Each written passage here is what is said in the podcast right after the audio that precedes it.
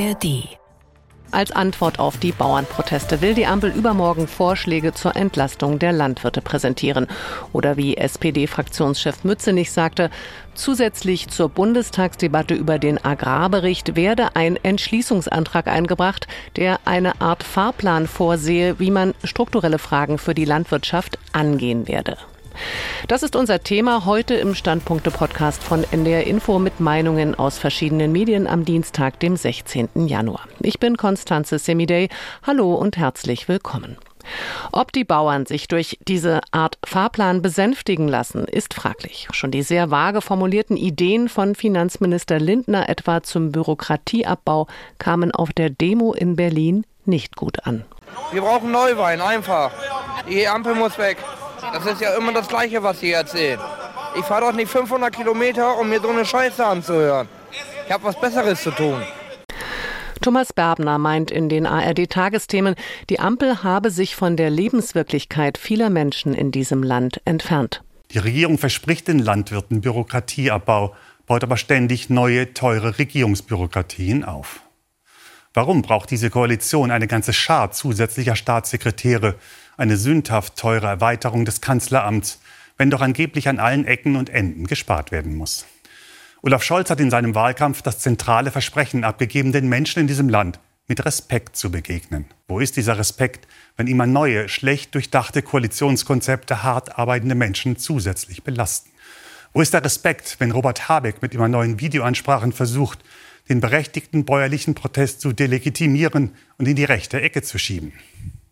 Wenn weniger rechte Trittbrettfahrer versuchen, die Bauerndemonstrationen für eigene Zwecke zu missbrauchen, sollte gerade der Vizekanzler das nicht größer machen, als es ist. Robert Habeck hat so weiter Öl ins Feuer gegossen, statt die Gesellschaft zusammenzuhalten. Mein Thomas Berbner in den ARD-Tagesthemen. Der Münchner Merkur glaubt, der Konflikt der Ampel mit den Landwirten sei noch lange nicht ausgestanden. Die Bauern sind ein neuer Akteur der Bundespolitik und bleiben es, auch wenn ihre Traktoren wieder weg sind. Denn mit der Forderung, die Politik müsse raus aus der Berliner Blase und wieder auf die arbeitenden Bürger schauen, haben sich die Landwirte zur Stimme der gesellschaftlichen Mitte gemacht. Die Regierung steht schwer angezählt in der Ecke. Doch haben nicht die Mistgabeln der Bauern sie dorthin gebracht, sondern die eigene Empathielosigkeit und eine schier unglaubliche Fehlerserie. Im Podcast der Süddeutschen Zeitung sagt Michael Bauchmüller, die Regierung müsse schauen, was sie den Bauern überhaupt anbieten könne. Die Probleme der Landwirte seien vielschichtig. Es gibt ein massives Ungleichgewicht zwischen den Erzeugern von ja, jeder Form von Ernährung und denen, die es weiterverarbeiten oder auch die es weiterverkaufen. Also die Landwirte haben da, ziehen da auf den kürzeren, äh, Molkereien, Schlachthöfe, die sind alle sehr konzentriert. Der Lebensmitteleinzelhandel auch. Zum Teil auch mit tätiger Hilfe früherer Bundesregierungen, die ja auch die eine oder andere Fusion selbst gegen Bedenken des äh, Bundeskartellamts durchgewunken haben. Und das ist tatsächlich auch Teil der Malaise, dass die äh, Landwirte sehen sich einfach als ähm, das schwächste Glied im Grunde dieser ganzen Kette.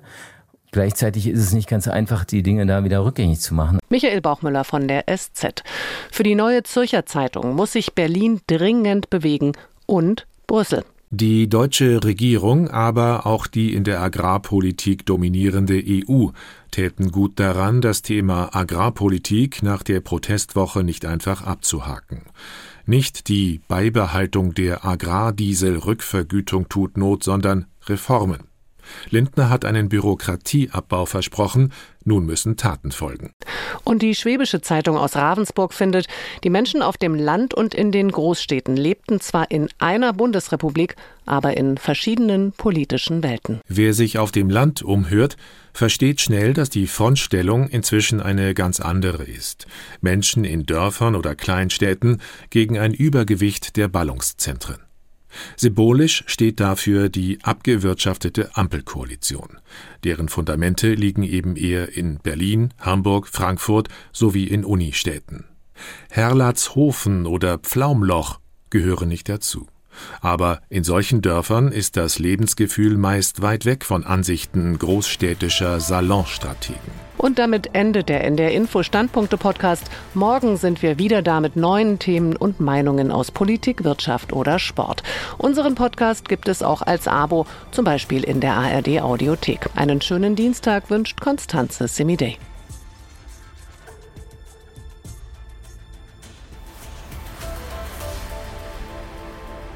Ein Podcast von NDR Info.